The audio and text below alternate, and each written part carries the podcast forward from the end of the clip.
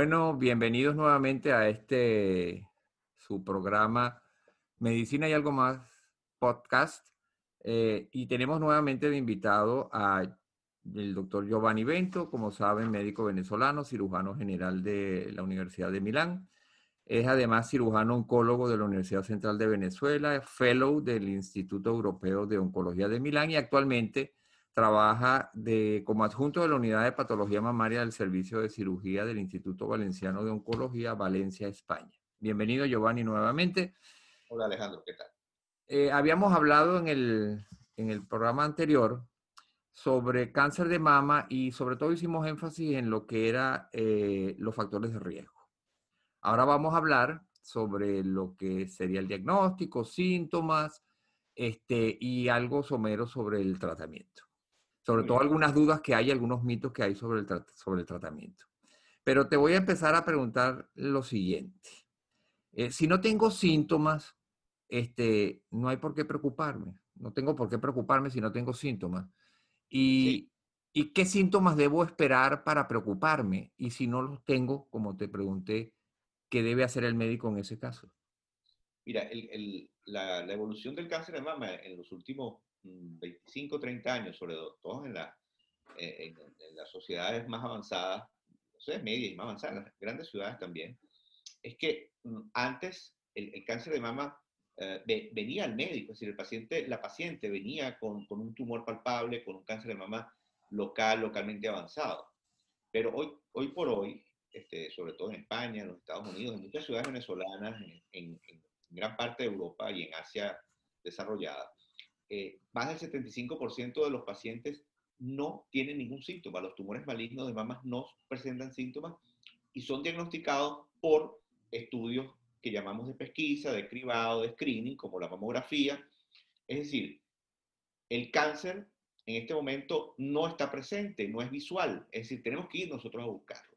Entonces, es, importante este, este cambio de actitud de, que nosotros los médicos esperamos que el cáncer nos viniera a nosotros. Y ahora no, ahora este, el, nosotros, tanto el paciente, porque el paciente es un, un, un, factor importante, importantísimo en esto, el paciente tiene que estar involucrado en su propia pesquisa, en su propio cribado, y ambos diseñamos un programa que puede ser nacional, local o propio de cada paciente, para ir a tratar de buscar el cáncer, lo más importante en etapas iniciales, ¿okay? que es el cribado poblacional, el screening poblacional, el, nombre que queramos, pues esos tres son sinónimos, cribado, pesquisa o screening, vamos a usar la palabra cribado, que es lo más español posible, es decir, es tamizaje, es pasar por un tamiz, por un cribado, a mujeres sanas, como tú decías, sin síntomas, mujeres clínicamente sanas, las cuales pueden tener un cáncer de mama, pero que no se lo van a palpar. Entonces, el cribado es eso, es tamizar a un grupo de mujeres sanas, es como pasarlo por un detector de metales en un aeropuerto. Se supone que nadie lleva un arma.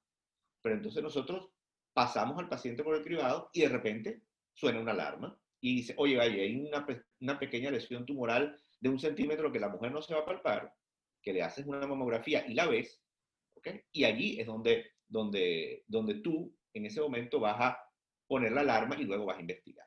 Pero hay que tener claro que los tumores de mama palpables, por ejemplo, los grandes, casi siempre son quistes, no son tumores malignos.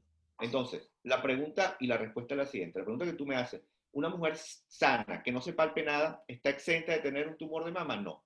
No, porque puede tener un tumor pequeño que no se vea y, y no se palpe clínicamente. Pero fíjate, entonces, ¿y cómo queda el autoexamen? Ah, eso es bien interesante. Fíjate, el mito del autoexamen.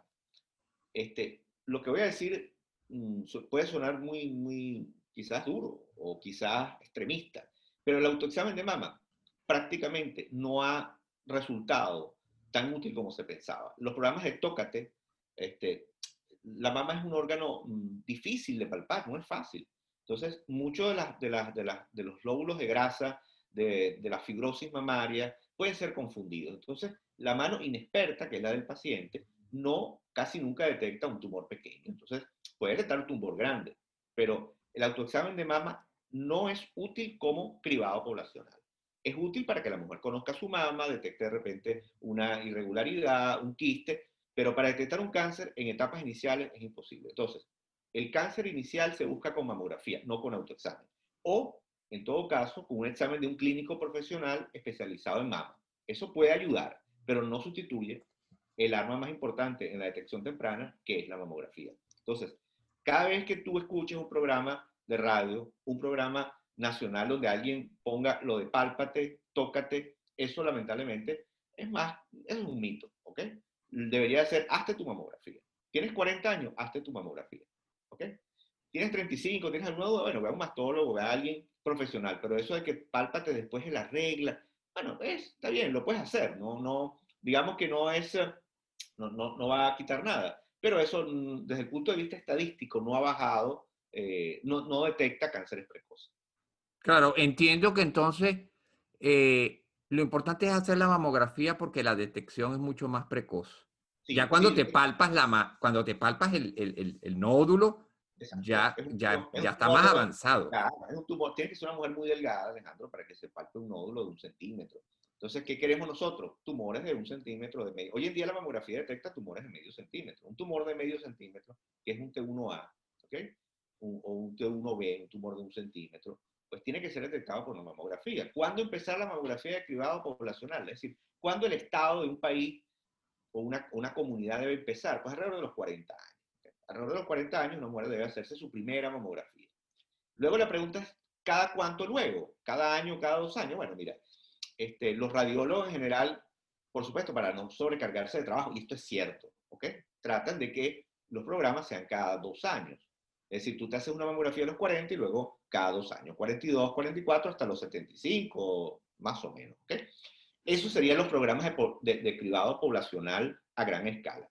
Eso se ha visto que reduce el cáncer de mama. Mira, el 14 de agosto salió un estudio del Reino Unido, porque es que hay una guerra perenne de los estados por no hacer mamografía, porque es un costo, hay que tamizar una gran cantidad de mujeres, es un gasto. Y entonces siempre se preguntan, nosotros realmente reducimos la mortalidad porque lo que, lo que tú quieres es reducir la mortalidad por cáncer de mama. Entonces, este, los canadienses, los australianos han tratado de probar que no servía para reducir el cáncer de mama. Sí para detectarlo de manera precoz, pero no para reducir la mortalidad por cáncer de mama. Bueno, este estudio, que es un estudio serio, un estudio inglés, comprobó que iniciar la mamografía entre los 40 y los 50, porque mucha gente le inicia a los 50, sí reduce la mortalidad por cáncer de mama. Entonces, hoy por hoy, el screening, el, cribado debe empezar a los 40, a menos que tú tengas un factor de riesgo, es decir, seas una mujer mutada, entonces debes empezar a los 25 años, ya eso es diferente, o a los 30. Pero una mujer en una sociedad, en una población, digamos, con un, con un porcentaje de muerte normal, que es más o menos el, el, el 8%, este, entre el 8 y el 12% de muerte por cáncer, de, de, presencia de cáncer de mama, es decir, donde no superas el 20%, tú el cribado lo empiezas a los 40 años. No tienes por qué empezarlo antes. Pero la mamografía es la piedra fundamental para detectar lesiones precoces y pequeñas. Pero fíjate, yo he oído mucho el comentario entre las mujeres. Eh, oye, la mamografía es muy dolorosa y e, es, un examen muy incómodo. Te tienen, tú sabes, que presionar la mama para poder eh, tener una mejor eh, evaluación de la mama pero eh, será importante hacérmela, ese examen. Y la gente como, como la mujer, como ven que es un examen que es, que es simplemente una radiografía, no piensan que puede ser tan efectiva en el diagnóstico. La gente piensa más bien en tomografía, resonancia. Eh, bien, muy buena pregunta esa, Alejandro, porque siempre se asocia como la más tecnología a, a detectar más. Los grandes programas de cribado son programas que pueden ser aplicados a toda la población y que sea un examen rápido y que se pueda evaluar rápidamente, porque si no, ¿qué, ¿qué, pasa con la resonancia? La resonancia magnética es un estudio que tiene una alta sensibilidad, es decir, tú agarras una cantidad de, de mujeres, agarras a 100 mujeres con, con, un tumor, todas de medio centímetro, y le pasas a todas una resonancia, y más del 90% detectarías el tumor. O sea, tiene una alta sensibilidad. ¿Y el eco? El eco tiene una sensibilidad más baja. ¿Por qué? Porque el eco es un examen complementario. El, el, el eco se te pueden ir un grupo de cosas que se llaman microcalcificaciones que posiblemente no las, no las veas con el eco. ¿ves? Entonces el eco lo que hace es complementarlo. Yo sí creo que la mayoría de las mamografías, sobre todo las mamás densas, las mamás, eh, digamos, que son más blancas, necesitan de un eco complementario. Pero a la pregunta, ¿le vamos a hacer resonancia toda? No, no podemos por ahora. ¿Por qué? Por una razón muy fácil. Una resonancia tarda entre 30 y 40 minutos. y la lectura del radiólogo, no menos de 10 minutos. Se hacen una gran cantidad de imágenes, es decir, no es una mamografía que son este, cuatro placas que tú lees en, menos de un minuto. Y es mucho más sencillo, inclusive ya hay programas, programas informáticos, donde pasan la mamografía por un programa informático y te dan una alarma con un índice de diagnóstico altísimo. Es decir, porque tú puedes hacer en una, una sociedad 50.000 mamografías. Entonces, claro, eso cansa al radiólogo especialista en mama. ¿no? Lo pasa por un screening eh, eh, informático, esa, esa placa, porque es muy sencillo, y entonces la placa te da una alerta. Es así como, como cuando el electrocardiograma lo lee una máquina, algo parecido. Entonces la mamografía sigue siendo el, la prueba de screening más difundida y es la que se usa para el quebrado profesional. No se usa resonancia, Alejandro. La tomosíntesis, esa, esa palabra es, es, una tomografía de la mama, pero al final es una mamografía especializada. Se podría hacer, sí, pero tardas un poco más en leerla. Es más, es, más, tiene una sensibilidad mayor que la mamografía digital. Pero hoy por hoy lo que se usa es un mamógrafo digital de alta categoría, de alta clase, y con eso se hace el privado. No se utiliza la resonancia como, como estudio. La resonancia se utiliza es para ver si tú tienes, cuando ya tú tienes un diagnóstico de cáncer y le vas a dar quimioterapia, pues tú le haces una resonancia antes de empezar para luego evaluar o valorar el resultado de la quimio. Cuando tienes una mama muy, muy densa y tienes alguna duda, haces una resonancia para evaluar una segunda mama. O sea, por ejemplo, tú tienes un cáncer de mama derecho y tú tienes una duda a la izquierda, bueno, tú le haces una resonancia. Es decir, las, las indicaciones de la resonancia son muy claras. Pero claro, ¿qué pasa? Hay centros que están haciendo resonancia a todo el mundo, porque bueno, Alejandro, obviamente es un estudio el cual te detecta un poco más que la mamografía. Entonces, al final, algunos se han decantado por hacer resonancia a todas las pacientes, y, pero para cribado no, estamos hablando para diagnóstico. Porque la mamografía se divide, perdón, en mamografía de cribado y mamografía de diagnóstico. Si sumamos que una paciente ahora viene a mi consulta y me dice, oye, doctor, tengo un nódulo en la mama, ya me parece sospechoso. Y yo le indico una mamografía. Eso no es una mamografía de cribado. Eso es un cribado oportunista. Es decir, es una mamografía de diagnóstico. Yo voy a que me le saquen una foto al tumor o al nódulo. Eso es otra cosa. estamos hablando de que tú agarras a mil mujeres sanas y le haces una mamografía. Eso es un cribado. Lo otro es una prueba diagnóstica que es diferente. Son mujeres que no se han tocado nada con el autoexamen. Ah, exactamente. Y yo quiero detectar en esa mujer un tumor en etapas precoces. Y que inclusive el propio médico le es difícil poder palparlo y no, a veces no lo puede palpar, pero sí lo puede ver en la mamografía. Exacto, Alejandro, es que más del 70% son lesiones subclínicas, lesiones que no palpamos, ni siquiera los médicos especialistas en el área, porque son más grandes, porque son tumores profundos.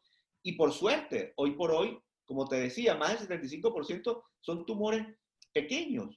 Y eso es, es, es son, lesiones no palpables, lesiones iniciales, con un índice de curación de más del, 70, del 90%. O sea, los tumores 1A se curan prácticamente.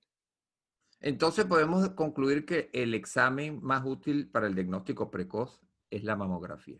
Absolutamente. Para el cribado poblacional es la mamografía. Y para el cribado oportunista, nadie debería ir a una consulta mastológica y pasarse por encima de la mamografía y decir, oye, tengo un nódulo, bueno, hazte una eco, y no te hagas la mamografía, no. O hazte la resonancia, no. Tú te haces primero la mamografía, si tienes alguna duda haces un eco, ¿ok? Y luego, si es, hay una indicación, se hace una resonancia. Si no, eso de estar saltando los procesos no está bien en oncología. Ok, pero ahora vamos a que tengo un nódulo mamario. Ahora Entonces, eh, hay, dos, hay dos cosas importantes. Tengo un nódulo mamario, eso, eso quiere decir que tengo cáncer. Y por otro lado, si no me duele, no es cáncer. Y si me duele mucho, entonces quiere decir que es cáncer. Hay esas dudas. Claro, eh, no hay, no hay reglas absolutistas. En general, los tumores malignos no duelen. Los nódulos tumorales malignos no duelen, porque son de crecimiento lento, porque generalmente es de la glándula y no del estroma, entonces no causan dolor. Y por eso muchas veces la mujer no acude. La mayoría de los tumores que crecen rápidamente son quistes y duelen. Y cuando duelen son benignos. Entonces, ante la pregunta es que si no me duele no es cáncer, no. Tú puedes tener un cáncer y no te duele, sin lugar a dudas. Ahora, una vez que tienes el nódulo, ¿qué debes hacer? Bueno, consulta al especialista, al mastólogo, el cual va a tomar una decisión sobre ese nódulo. Una vez que le hacen la mamografía y la eco y el nódulo es quístico, pues tú lo puedes vaciar y, y se acaba el procedimiento. Los nódulos quísticos, o sea, los quistes casi siempre son benignos, en el 99% de los casos. Los nódulos sólidos, es decir, lo que no es quístico, pues hay que tomarle una muestra y se le toma una biopsia Al quiste no se le toman unas células, no, no, no. La citología, el PAF, la punción por aguja fina de los tumores sólidos, hoy por hoy no tiene sentido. Se le toma una biopsia con una aguja gruesa, una aguja que en el lenguaje médico se llama trucut, y se toma un trozo, un pedazo, un pedacito de ese, de ese tumor y se manda a analizar. Eso es lo que hay que hacer con los nódulos. Y se hace, si es muy pequeño, bajo guía radiológica, porque tú no lo ves, y si es muy grande, lo puede hacer el mismo médico en la consulta, tomar una biopsia por trucut. Y así tú tienes el diagnóstico histológico de ese nódulo. Eso es lo que se debe hacer. Que todo nódulo, sea quístico o sólido, duela o no duela, debe ser eh, sometido a estudio anatomopatológico. Quiere decir, debe, debe hacerse una punción para extraer ya sea líquido o muestra de ese tumor sólido. Eso es, eso es una regla. Casi si tienes un índice de sospecha, sí. Es decir, cuando tú tienes un nódulo en la mama, ese nódulo va clasificado desde el 1 hasta el 5 por una unidad internacional que es el VIRATS, que en sus siglas en inglés es un sistema donde da un, una gradación del grado de sospecha de un nódulo tumoral, o sea, de un nódulo de la mama. Si tú tienes un nódulo que es grado 1 o grado 2, tú no tienes que biopsiarlo. Si es grado 3, tú lo que haces es hacerle una prueba de imagen en cambio del año a los 6 meses. Pero si tienes un índice de sospecha grado 4 o grado 5, tú debes biopsiar ese nódulo. Es decir, el radiólogo te va a decir cuál es el grado de sospecha. Es decir, que no todos los nódulos deben ser sometidos a biopsia, solo los que tienen grado de sospecha. Porque tú puedes tener un fibroadenoma viejo, calcificado, que se ve como una mancha blanca grandísima, eso no hay que biopsiar. Y los quistes pequeños tampoco. Los quistes grandes, por encima de 2-3 centímetros, que tengan síntomas, sí hay que vaciarlo y ese líquido mandarlo a examinar. Es decir, que no es cierto que todos los nódulos hay, hay que someterlos a biopsia. Todos los nódulos de sospecha hay que someterlos a biopsia. Esa sí es la respuesta. Ajá. Eh, y fíjate, si tengo, si me hacen una biopsia o un vaciado, un, un, una, un, sí, un procedimiento, sobre, procedimiento la sobre el nódulo, sobre el nódulo. se corre el riesgo de que, porque se, se cree muchas veces que se corre el riesgo de que el cáncer se disemine localmente. Mira, eso, eso es un mito interesante, porque es un mito que inclusive se llevó a, por, mucho, por mucho tiempo a, a resecar el nódulo y el trayecto de donde se tomaba la biopsia. Que vaya a haber una diseminación metastásica es prácticamente imposible cuando tomes un nódulo. Eso es muy poco probable. Sin lugar a dudas, cuando tú abordas un nódulo y le tomas una biopsia, se crea un proceso inflamatorio y muchas veces se hace un hematoma, se hace un seroma, este, hay un, proceso inflamatorio ante, el, ante la invasión que hace el tumor. Entonces el paciente siente que como que le crece, claro, porque tú has tocado el nódulo y has roto el espacio alrededor, el nódulo va a ser más grande. Y el orificio de entrada del, del, de, la, de, la, biopsia, el throughput, anteriormente se resecaba. Hoy por hoy eso no es una regla este, que hay que hacer. Pero tu respuesta, que si el nódulo se va a diseminar, que si van a aparecer metástasis, es un mito. Eso no es verdad. ¿Ok? Eso no y, es verdad nódulo, el tener un nódulo es significado, o sea, que quiere decir que voy a perder la mama. Si es un nódulo maligno, tu pregunta, tú dices, mira, tengo un tumor maligno de un centímetro y medio, dos centímetros. Oye, ahora yo voy a perder el seno, voy a perder la mama. Mira, la respuesta la mayoría de las veces es no. Hoy por hoy, la cirugía conservadora, y se llama conservadora porque conservamos la mama, este, es la, cirugía que prácticamente se le hace a toda mujer que la relación de la mama con el tumor nos dé para operar. Si estamos hablando de un nódulo pequeño de menos de 2 centímetros, casi siempre vas a poder quitar el tumor y conservar la mama. Y si es muy grande, pues primero le das quimioterapia para ver si se reduce y luego la opera. Obviamente hay otras consideraciones del tipo de tumor para darle quimio, pero bueno, eso es, es, es arena de otro costal. Pero la, la, respuesta a tu pregunta es, no, no pierdes la mama casi nunca. Yo creo que esa es la respuesta. Una vez que yo tengo un nódulo tumoral, es decir, la palabra tumor maligno, que traduce cáncer de mama, que es una enfermedad hoy por hoy manejable, no implica perder casi nunca la mama. Es decir, tú, si tienes una mama medio, medio grande, un nódulo pequeño, tú conservas la mama tranquilamente. Que luego, eso sí, paciente que darle radioterapia, Alejandro. Paciente, porque a partir de los años 80, después de los trabajos del doctor Veronesi y del doctor Fischer, que comprobaron y probaron que conservar la mama más radioterapia era igual que quitar toda la mama para el control del cáncer de mama. Esas dos opciones son hoy por hoy igual. Inclusive hay estudios actualmente que demuestran que conservar la mama y darle radioterapia a esa mama tienen un poquito mejor pronóstico que quitarle y no darle radioterapia, por el efecto de la radioterapia, en la axila sobre todo. Por eso, la respuesta a tu pregunta es no, no pierdes casi nunca la mama. Ok, y, y perdón, mira, te voy a decir una cosa que quizás este, va a pasar dentro de unos años.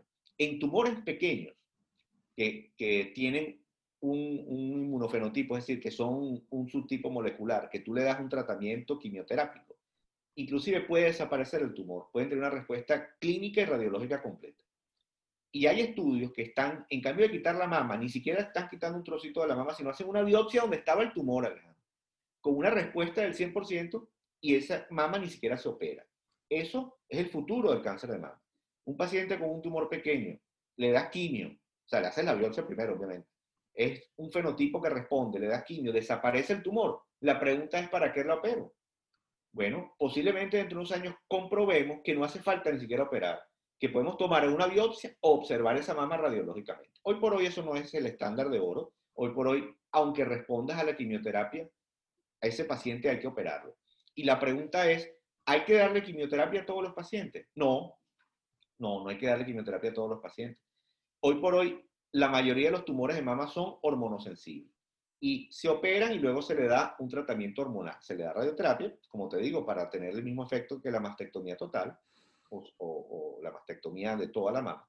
Y luego el paciente se le da una pastilla. Ese es el estándar de oro, hoy por hoy. ¿Por qué? Porque la mayoría de los tumores son hormonosensibles, 60, 70%.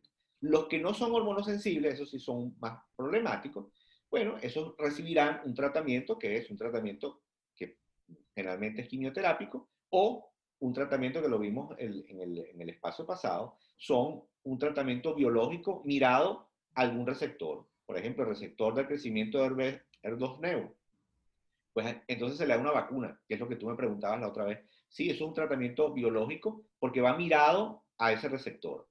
Y a veces desaparecen los tumores y esos pacientes tienen una, una excelente sobrevida.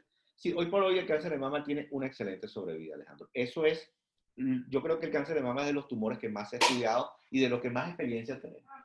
Ahora, eh, fíjate, una vez hecho el procedimiento quirúrgico, previo la, la radioterapia, y si se da cualquier producto de estos biológicos u hormonales, ¿podemos hablar de curación o siempre se, existe el riesgo latente de que ese cáncer pueda regresar? ¿En cuánto tiempo, si regresa, es posible que, que este regrese? Le has, metido, le has metido el dedo a la llaga, ¿no?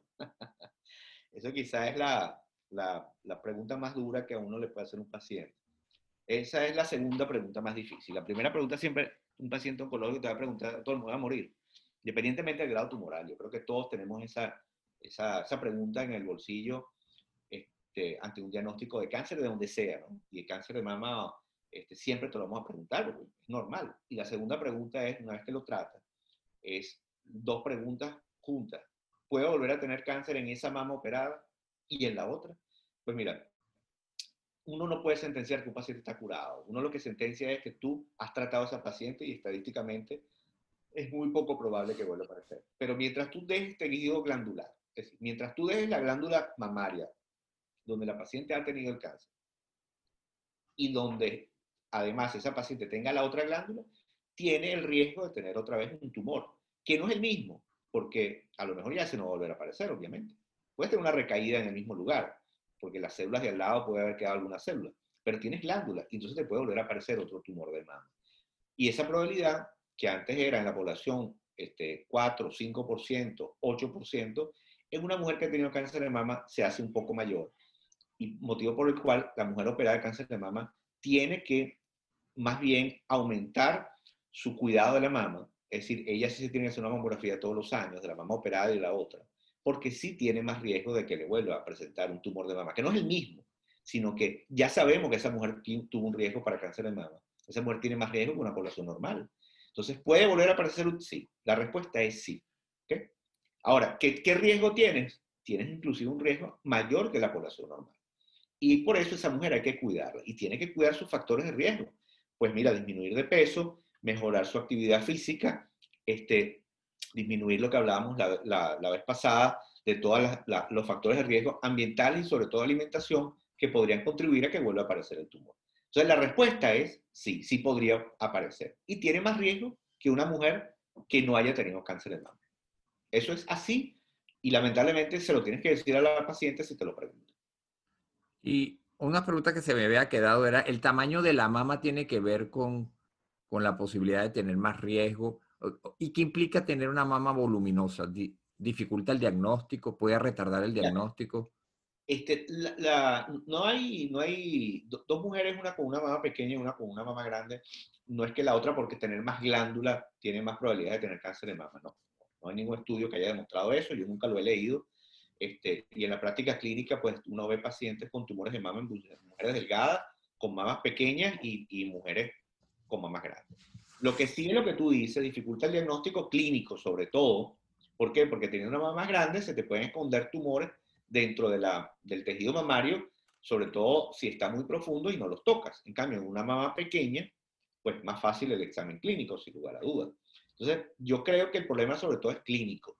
La mama grande siempre es más difícil de encontrar el tumor, pero tiene una ventaja, Alejandro, que si tú tienes un tumor de 2 centímetros en una mama grande, tú puedes conservarlo. Estéticamente, una mama grande tiene más manejo, tiene más manejo quirúrgico. Es mucho más fácil manejar una mama grande o voluminosa para quitar un tumor, prácticamente no queda ninguna, ningún, defecto este, en el momento de la reconstrucción. La mama pequeña, tú, cuesta reconstruirlas inmediatamente y son más propensas a terminar haciendo mastectomías porque no puedes quitar el tumor con márgenes adecuados y sobre todo con un resultado estético. Cuando tú no tienes un resultado estético adecuado, es decir, tú quitas el 25% de la mama en una mama pequeña y, y, el resultado estético no, no va a ser bueno.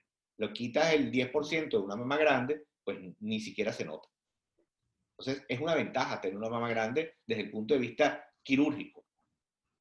Ajá. Y fíjate, tú dijiste, la tendencia es conservar lo, la, mama. A toda costa. Pero solamente el hecho de tener tejido glandular ya es un riesgo de cáncer de mama. Porque si no tienes tejido glandular, pues, bueno, puede haber cáncer de otro, de otro tipo de, de trauma, etcétera, pero y uno ha oído hablar y hay gente que uno le pregunta, bueno, pero las personas que tienen un, muchos factores de riesgo, una... una, una Son mutadas, las mutadas, por ejemplo. Las que tienen mutaciones. Debe hacerse una cirugía radical y proceder a, a hacerse a quitar todo el tejido glandular de ambas mamas y poner una, prótesis. Mira, eso nosotros lo, lo, llamamos la paradoja del siglo XXI. Fíjate, Alejandro, durante casi 100 años, los cirujanos luchamos por, por no quitar toda la mama. ¿okay? Hasta los años 80, tú tenías un cáncer de mama, eso era condición sine qua non para que te hicieran una mastectomía, es decir, te quitaban la mama. Hasta los años 80, pues cuando salieron los primeros trabajos, pero no es que inmediatamente se dejó de quitar la mama, pasaron 10, 15 años. Hasta principios de los 90 se hacían mastectomías, todavía se hacen muchas mastectomías. Entonces pasamos al tratamiento conservador. Entonces de repente la genética se comenzó a abrir al mundo de la ciencia y descubrimos que el cáncer de mama y de otros cánceres, pero sobre todo de mama, tiene relación con mutación. Entonces, hay 10%, como te decía en el, en el segmento pasado, de pacientes que son portadoras de una mutación. Mutación BRCA1, BRCA o de otras, que hay, hay muchas más, pero esas son las más conocidas. Entonces, ¿qué pasa en una familia que tiene mucho cáncer y además le haces la prueba y es mutada? Entonces, ahí tú te debates, que es, que es lo que te digo que es la paradoja, que cuando tienes un cáncer, tú le, conservas la mama. Pero en estas pacientes que son sanas, pero que de repente le haces una muestra de sangre y le aparece una mutación, tú le vas a ofrecer una mastectomía bilateral, sea conservando el pezón y la areola o no, es decir, quitándole las glándulas bilaterales. Eso es difícil. ¿Por qué?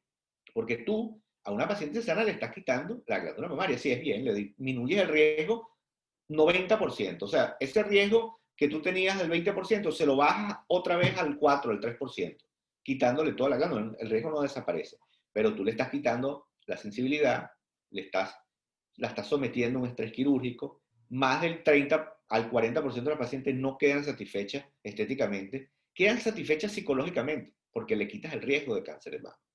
Entonces, ¿quién tiene que ser sometido a una disminución de riesgo? Bueno, las pacientes portadoras de mutación BRCA1, BRCA1, BRCA2, una vez que hayan tenido sus hijos, las BRCA2 a partir de los 35, 40, las BRCA1 a partir de los 30, tú le ofreces los riesgos y beneficios de quitarle la glándula mamaria. sabiendo que los pacientes se pueden complicar, los pacientes estéticamente no van a quedar iguales, y el paciente toma la decisión, dice, mira, yo no quiero pasar por el trauma de un cáncer de mama. ¿Por qué? Porque lo pasó mi tía, lo pasó mi madre, lo pasó mi hija, lo tiene mi hermana en este momento. Yo no quiero mis glándulas mamarias. Pero esa paciente sin cáncer la vamos a operar. Y esa paciente tiene que entender claramente de que va a disminuir el riesgo, no lo va a quitar totalmente. ¿Ok? Entonces, la respuesta a tu pregunta es sí, hoy por hoy, ¿tiene indicación quitar las glándulas? Sí, claro, una paciente joven de 30 a 35 años mutada con una carga familiar importante, que tú le detectas o, que es una mamá difícil de seguir, que tiene un familiar que acaba de morir, es muy difícil que te diga que no. Al final se termina operando. Pero ahora nosotros estamos viendo de que ese manejo de esa paciente no es fácil. Quitarle las mamas no es sencillo porque luego hay que reconstruir. La reconstrucción tiene un peso, Alejandro. A veces una operación, a veces son dos, a veces son tres. Y estadísticamente, más de la mitad de las pacientes a lo largo de la reconstrucción ameritan o necesitan una segunda y una tercera operación porque no es fácil conseguir un, un, una nueva mama. Si son mamas pequeñas es más sencillo, pero cuando son mamas grandes, este, hay que poner a veces expansores de tejido, luego poner prótesis, pueden perder el complejo de la presión, es decir, hay una serie de corolarios en la reconstrucción mamaria que hacen que hay que explicar bien a la mujer. Yo creo que no es sencillo decirle, bueno, sí, sí, opérate las mamas. No, hay que explicar bien qué implica hacer una mastectomía bilateral, que fue lo que se hizo Angelina Jolie, y de hecho, la operación de la Jolie, que era una, una, paciente mutada, ella se operó las mamas y se operó los ovarios, porque su madre lo, tuvo cáncer de ovarios, si no me equivoco. Y la operación de Jolie ha pesado más que, que, que, que cientos de trabajos científicos, porque tú sabes mejor que yo que lo que pasa en los más media tiene un peso comunicacional grandísimo. Y de hecho, el boom de las mastectomías de disminución de riesgo se dio luego que Angelina Jolie se operara. Pero nosotros hemos visto que las pacientes, y eso estadísticamente está comprobado, si tú tienes un, eres mutada y te operas, no vas a ganar más años de vida. Es decir, no disminuye la mortalidad por, por, por C. La mortalidad ligada al cáncer sí disminuye un poco. ¿No es lo que hay que avisar a la paciente es que quizás te libres de cáncer de mama, pero eso no quiere decir que va a vivir más años. Porque a la muerte muere otra cosa, como cualquier mujer. Eso sí, los ovarios sí vale la pena quitárselos. Una vez que tú estás diagnosticado de BRCA1 o de BRCA2, pues la forectomía, una vez que tienes tus hijos, es preferible quitarlos porque el cáncer de, ovario, como tú sabes, es mucho más letal y es mucho más difícil de, diagnosticar en etapas tempranas. La mama hay que verlo con cautela, con mucha cautela. Yo, en, nuestra experiencia, eh, digamos que nosotros informamos muy bien a la mujer de, de los riesgos y los beneficios de hacerse una mastectomía que llamamos profiláctica o de disminución de riesgo, que es el nombre que debe darse. Y además hay un problema adicional. La vida no va a ser igual después de una mastectomía bilateral. O sea, es fácil decirlo, pero asimilarlo eh, es, es, algo difícil. Es, esas mujeres van a necesitar ayuda eh, profesional, pues psicólogo, psiquiatra. Es que además es una operación irreversible, que es la otra cosa que una vez que tú quitas, por ejemplo, el complejo de la depresión, tienes una mama voluminosa, grande, péndula, eh, que difícilmente pueda salvar el complejo de la depresión. Una vez que haces una mastectomía no puedes volver atrás. En cambio, tú tienes un tumor de un centímetro, aunque seas mutado, Alejandro, es verdad, tienes más riesgo de tenerlo, pero quizás con una cirugía conservadora pequeña, radioterapia, pues tú lo puedes manejar. Si muchas mujeres que tienen 50, 60 años, que han tenido cáncer de mama, inclusive bilateral, tienen sus mamas conservadas, irradiadas y han sido sometidas a tratamiento. Pero ellas están conscientes de que tienen más riesgo y se cuidan, ¿ok? Y te dicen, no, mira, vale, yo no me quiero quitar las mamas. Y eso es una decisión que uno no puede, de, este, digamos, decirle, no, señora, mire, mejor se quita las mamas porque usted va a vivir más y tal. No, yo creo que hay que decirle cuáles son los riesgos y beneficios. El beneficio mayor es la disminución de la probabilidad de que usted tenga cáncer de mama. Ahora, usted no va a vivir más años, este, porque hoy por hoy la mortalidad no está ligada solamente al cáncer de mama, sino a la, a la edad propia de la paciente. Mira, y la, una última pregunta, que es la siguiente. ¿No existe cáncer de mama en el hombre? No, sí existe. Sí existe cáncer de mama en el hombre. Uno de cada 100 cánceres diagnosticados es el cáncer en el varón. El cáncer en el varón generalmente debuta como un cáncer un poco más avanzado porque el varón tiende menos a, a, digamos, a ir al médico. Ante un nódulo mamario puede pensar que es una ginecomastia, no darle importancia los, varones creen que no se les hace mamografía, pero sí. Si tú tienes un nódulo, se le hace una mamografía. Cuando tú ves un paciente varón en una, en una sala de radiología, a veces se devuelve y dice, no, pero esto no es para mí. No, sí se le hace mamografía al varón cuando tiene la sospecha. No existe cribado poblacional en el varón. Solamente es una mamografía de diagnóstico, es lo que hablábamos antes. Y se le hace una mamo y una eco. Y si inmediatamente pues, se le toma una muestra, una biopsia, y si es positivo, el paciente se opera, a menos que sea un localmente avanzado. Igualmente se le puede dar quimioterapia para ver el resultado, porque la, la quimioterapia, Alejandro, tanto en el hombre como en la mujer, se da por dos fines. El fin principal es ver el resultado in vivo de la quimioterapia ante el tumor. Ese es el efecto principal, o, el, digamos la indicación formal de la quimioterapia. Y lo otro es disminuir el tumor y hacer mucho más fácil la cirugía. Son las dos indicaciones de la quimioterapia no ayudante a grandes rasgos. Y en el varón casi nunca se da, a menos que sea un tumor grande. Generalmente cuando se diagnostica se opera. Entonces, en el varón sí existe el cáncer de mama.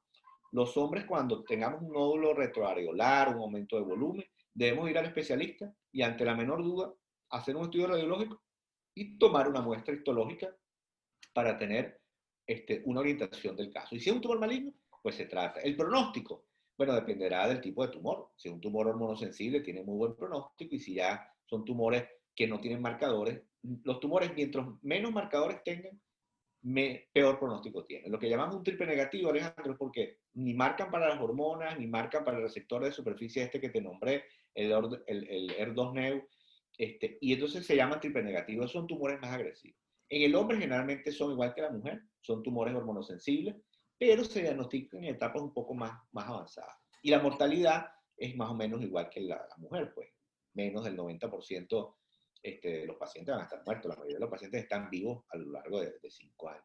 Eso es, es, pero los hombres tenemos que cuidarnos igual. Y la dieta este, rica en grasa, el paciente obeso, es donde más cáncer de mama se ve. Y en los hombres que vienen de familias mutadas. También hay que tener cuidado con eso. Los pacientes BRCA2, BRCA1 pueden tener y tienen más riesgos de cáncer de mama y de próstata, obviamente. Esos son los dos tumores que hay que cuidar en los pacientes que vienen de familias con cáncer de mama BRCA1 y BRCA2. Y el autoexamen es importante, ahí sí tiene mucho más peso, probablemente en el hombre que en la mujer, pues. En el hombre, ante, que se, ante el menor bulto, el menor nódulo, pues ahí sí tiene que acudir porque es muy fácil, es, una mamila pequeña. Entonces, si tú tienes un bulto eh, debajo de la areola o en cualquier parte en el pecho, pues inmediatamente vas. Y no, ese, médico que dice, no, chico, eso no es nada, no te preocupes. No, no, no, vamos a hacerte una mamografía. Si tienes bastante tejido, mejor. Ya, las mamás, los hombres obesos tienen, aunque tú no creas la facilidad de hacerse una mamografía, la gente delgada es, es más difícil. Ahí se podría eh, no hacer la mama y hacer solo el eco. Claro, cuando tienes una mamá muy, muy, muy delgada y tienes un nódulo pequeño, pues no, tienes cómo hacer una mamografía. Eso que tú decías que la mamografía duele, sí molesta, ¿vale? Eso no, no, es cierto que no duele. Claro que la mamografía molesta. Hoy, hoy por hoy con los exámenes, con, con las tomosíntesis que son más rápidas, molesta menos, pero claro que molesta. Por eso la mamografía tiene que hacerse entre los 6 o, 10 días luego de la menstruación para que la mamá tenga menos turgencia y tenga menos dolor. dolor. Pero nadie puede decir que la mamografía no molesta, es un examen indolor un examen que tiene un grado de molestia, que es mejor llevado por unas pacientes o por otras. Porque no hemos hablado de la mastopatía fibroquística o la condición fibroquística. El 30% de las mujeres, Alejandro, tiene una condición de fibrosis y quistes en la mama, de inflamación, y esa es la causa de, consulta de la mayoría de las mujeres. Dolor mamario, que no tiene nada que ver con el cáncer de mama. Por eso hay tanto mito con el dolor. La mastopatía, que es una inflamación crónica de la mama, causa dolor de mama. Y eso no tiene nada que ver con el cáncer ni aumenta el riesgo de tener cáncer de mama. Entonces, la respuesta del varón, sí. Uno de cada 100 cánceres es de los hombres. Pronóstico igual o un poco peor y el tratamiento es quirúrgico y si hay ganglios tomados o, es por encima de 2-3 centímetros, pues se le da quimioterapia, igual que como cualquier paciente mujer. Bueno, eh, te quiero agradecer una vez más, Giovanni, tu presencia aquí en Medicina y algo más podcast. Y este, estás invitado y vas a ser un invitado bastante frecuente porque hay que tocar otros temas relacionados a, cáncer en mujer o, simplemente dolor mamario como tal, como tú dices. Y eh, te, esperamos nuevamente en una próxima entrega. Este, gracias de nuevo.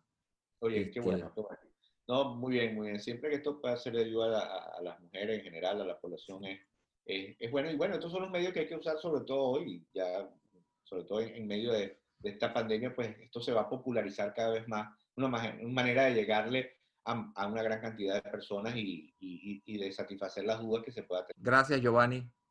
Nuevamente, saludos.